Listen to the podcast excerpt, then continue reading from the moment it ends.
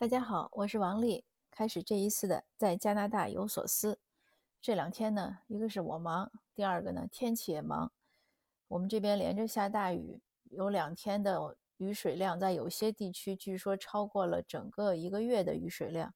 就是 B.C 省其实现在遭遇到了百年不遇的洪水，很严重。呃，那是先说我呢，还是先说天气？还是先说天气吧，这事儿更大。大温地区还好一点。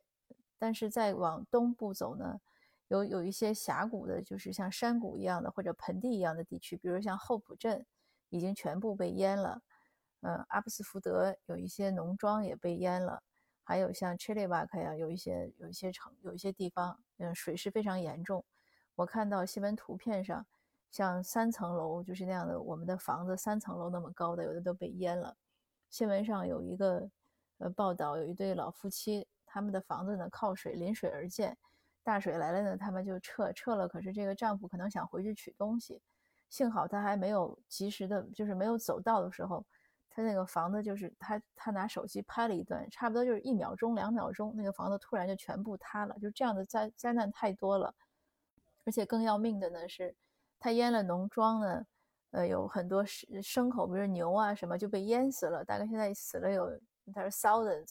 那就是上千的奶牛。那今年这个 B.C 省的乳品业肯定要受影响，因为加拿大是这样，它的农业、它乳品业是保护，所以我们的牛奶呀、奶酪制品，就是乳制品呢，只能是加拿大本地的。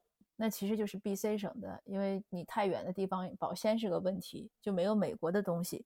那一旦这样子的，呃，奶牛都死了的话，那这个。牛牛奶是有问题的，因为牛奶本来它产量就是保质期，也就是两个星期嘛。那很多地方可能就整个都会受影响。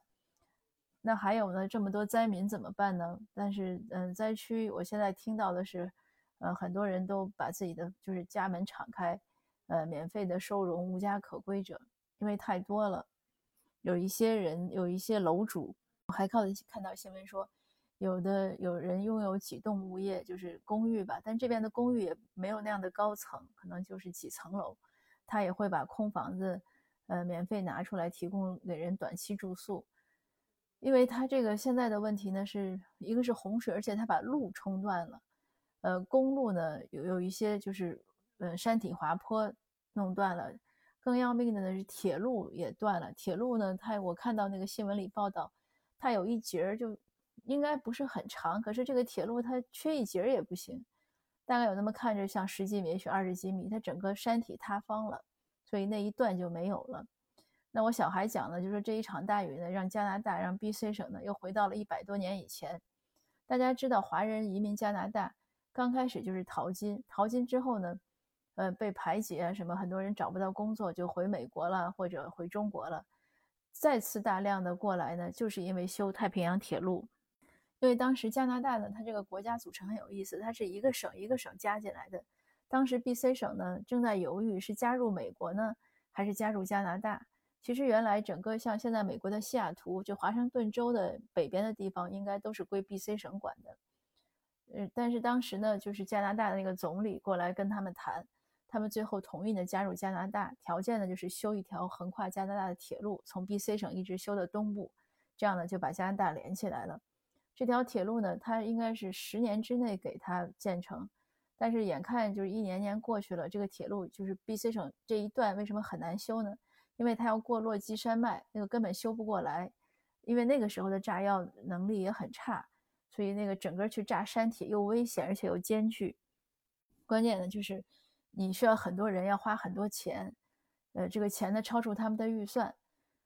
呃，他们为难的时候呢，因为美国已经修了太平洋铁路，就是横跨美国的铁路。那他们这个美国的公司呢，就跟他们讲说，应该找华人，因为华工呢吃苦耐劳，嗯，特别皮实，就是特别 tough，而且工资低。在这样的情况下呢，B.C 省有意的招聘华工，就是除了原来比如说美国过来的呀，或者淘金的工人，他们还有意通过香港的一些呃劳动力的市场一些代理。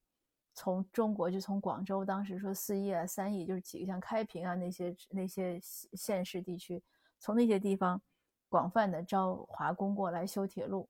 那华工修铁路呢，呃，因为太难修了，而且那个爆炸技术是那样子的，所以当时尤其炸呃落基山那一段的时候，死了非常多的人。呃，有的人说是几千，有的人说是几百。呃，最后总之就是有一句话，就说每一根枕木下面，呃，都有一具华工的尸骨。呃，当然这是夸张的说法，或者有的人说是每一米或者每一公里，但总而言之就是华工为了修铁路呢，付出非常多的生命的代价，但也因此呢，这个铁路建成了。可是现在呢，一场大雨全部冲毁了。我看到那个冲毁的状态，我今天都感叹，我说这个呀，可能还是得找中国的工程队过来，因为中国现在的这个桥梁技术太太强悍了。呃，他无论技术呀，或者呃想法呀、创意啊，还真是可以的。你加拿大这个确实不知道能多长时间修起来。它这个铁路一段呢，它问题是什么呢？它问题呢，一个是从整个这个运输就断了，就是日常货物运输，还有呢导一个额外的影响，就是温哥华港的那些巨型的货轮呢，现在没办法卸货。新闻上，嗯，那个镜头就是看那些货轮就在那个港港湾外面徘徊。他为什么没办法卸货呢？因为过去呢，他卸了货，那个货箱都是一般都是通过铁路，因为铁路我们加拿大那个货运的火车非常长，至少有一百节，我数过。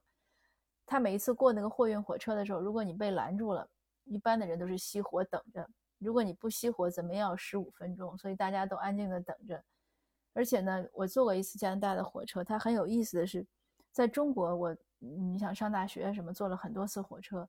中国的火车的规矩呢，我记得是，呃，货车要让客车，慢车要让快车，就是错车的时候嘛。如果岔路口车错车，一定是那个慢的要让快的。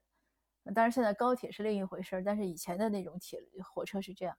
可是，在加拿大，我上次坐火车呢，就是从，呃，温哥华一直坐到多伦多，呃，就一个旅行嘛，四天几夜的火车。那个火车呢，是它突然就会停下来。为什么呢？因为它要等货车过，所以它是货车优先。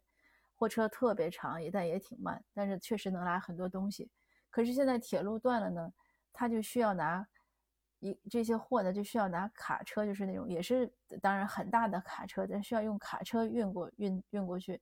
但是我听新闻也没有太听清，就是一个火一一一一列火车一列货车的那个货，不知道要用几百辆还是多少卡车运过去。那路断了，卡车怎么过去呢？这个时候就看到 美国对加拿大的重要的影响了。货车呢，现在卡车呢是是从各个能出能就是就近的那个关口呢出到美国，然后走美国的公路，再走的差不多的地方再拐回加拿大。所以你看，我说这个为什么加拿大惹不起美国？你本身食物啊很多东西需要美国供应，现在一发生灾难还得借到美国。因此，这个更看出两个国家这种关系的紧密。那现在呢，政府就号召大家呢，就是不要抢购，不要囤积东西。呃，省长说呢，很感动，就一句话，他说：“你需要的呢，你邻居也需要，所以不要就是 hold items，就不要抓多拿东西，你需要多少就拿多少，大家要多 share。”呃，新闻也呼吁呢，如果你不是特别着急去加油呢，就不要加油，因为汽油这个。汽油可能也会有几天之内会短缺，有些地方的超市呢，尤其是那个灾区的超市，已经是空了，因为本身它就灾区，大家几天之内没有货物补给进来，那是很容易空，因为它超市也不会囤很多东西，尤其是食物。那今天呢，我也看到，呃，我们这边呢有一些两个团体，他们呃找了两千多磅土豆运到灾区，这个倒是不错，因为土豆呢。呃，人也可以吃，动物也可以吃，营养也丰富，还健康，而且也好好煮，而且确实是西餐中很常见的一个食物。呃，这个确实是个很好的事情。我看到朋友圈有这个新闻发呢，我就很热心的推给两个媒体，我说你们要不要报道一下？刚才有一个媒体就问，我就把他们对接了，因为我觉得这样的好人好事呢，值得大家去宣扬，这样会给我们整个华社呢带动一个好的风气，也让社会呢看到更多的温暖。那说到我们这个省长呢，也是很不幸。省长前几天刚被确认是，呃，可能是咽喉部位的癌症。他前两年呢已经被确认是血癌，但是我们这个省长呢也是很顽强的。他在被确认血癌之后，他还是今年做了这个 B.C 省的，就是提前的选举。他本来应该是四年，他也是小政府，呃 NDP，他是 NDP 的 NDP 的和绿党联合，呃，但是呢，他今年疫情呢表现的不错，所以他就及时的做了一个选举，就摆脱了绿绿党，变成了多数政府。但你想，这个前提是他已经知道自己在患血癌的情况下，根本没有休息，这个精神状态就是之前如果不是知道新闻播报，你看不出来他患血癌，他肯定一直在治疗。而且我我觉得最关键是他这种斗志。我在想，如果我们自己某个人知道自己患了血癌，还有没有斗志去接着去上班，还要再去竞选，参加很多活动？那这两天呢，就前两天呢，他又被诊断就是另外一处癌症。他他刚宣布要进行化疗，说休息一段，然后让代让副省长代理工作，可是就出了这样的事情。那昨天我看他也在新闻里出现了，这样这么严重呢，省长也没办法休息。省长说的也很动情，他说我们这两年遭遇的太多了，经历了就是很历世世纪以来的这种公共卫生的挑战，那就是疫情了，又经历了山火，又经历了今年它叫它叫好嗯 heat storm，就是那种特别热的热浪，有几天七八月份的时候，那个气温非常高，让很多老年人呢就因为一下子心心血管可能运运营的运行的不好，就突然就中暑死亡。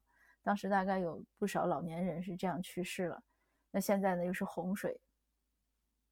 可是这两天呢，我也在想，我想呢，当然这个很多人说是气气候气就是气候变化呀，气候变暖呀，呃，我们应该环保，环保是没错。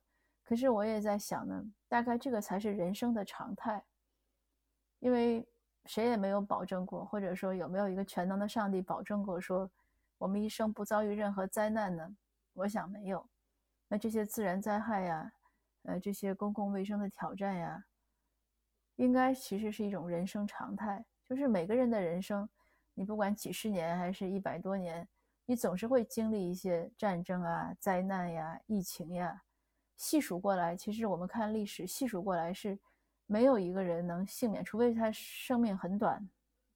我就这这两天我就回想到我翻唐史。呃，那他唐那个唐史，他记皇帝的，其实很多历史都是这样。他们记皇帝的那个生活的时候，呃，那个那一个传记的时候，他是会一个月一个月的记。那这个月有什么灾异情况，他都会写。那你经常会看到哪儿发洪水了？当然那个时候主要就是洪水、地震。呃，他们会把那古代人呢会把天象的那个异常也会记成灾异，但当然主要是洪水和地震，还有战争。那战争就没有间断过。我在想，嗯，安史之乱之后呢，唐朝，你想洛阳那边的人呢，那，他穷到什么程度呢？因为总打仗，就是民皆衣指，人民老百姓皆都衣呢穿着穿什么呢？穿着纸，没有没有麻呀，没有什么可以做衣服的这种，呃，纺织物，只有纸。那其实就是衣不蔽体，食不果腹，所以当时安史之乱死的人非常多。当然，这个说远了，就是说回到，呃，我们身边的这些自然灾害是很沮丧，也很担心。可是呢，就是当我们想到这个其实是应该是人世的一个常态，我们总是要遇到呢。想到这些呢，也能有一些安心。就像我在新闻里看到，我刚才说那个房子，那个老夫妻的退休以后买的房子，被洪水一一两秒钟就冲垮了，那个太太就带着哭腔在回忆。但是最后她说，她说幸运的是我们都还在。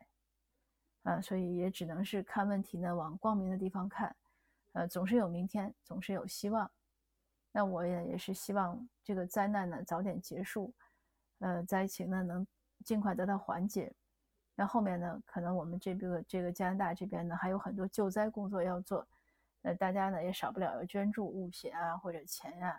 总而言之呢，相信通过所有人的努力。呃，这种灾难的日子呢，还是能尽能很快的去结束的。那我这两天在做什么呢？呃，星期二我们做了新闻发布会，就是我们的那个呃一二三网站做了新闻发布会，效果还不错。参加的社团的这些代表都很热情。那我们就决定呢，下个月呢，呃，再做一次活动。当然了，我这些忙碌啊，这些呃不顺利啊，和这个自然灾害简直是没法比。所以有的时候 也说句励志的话，当我们自己的人生生活中有一些不愉快呀，或者一些小挫折的时候，你再看看大局，就觉得我们这点事儿真的是 nothing，什么都不算。那好的，今天的分享呢就到这儿，呃，谢谢您的收听，我们下次见。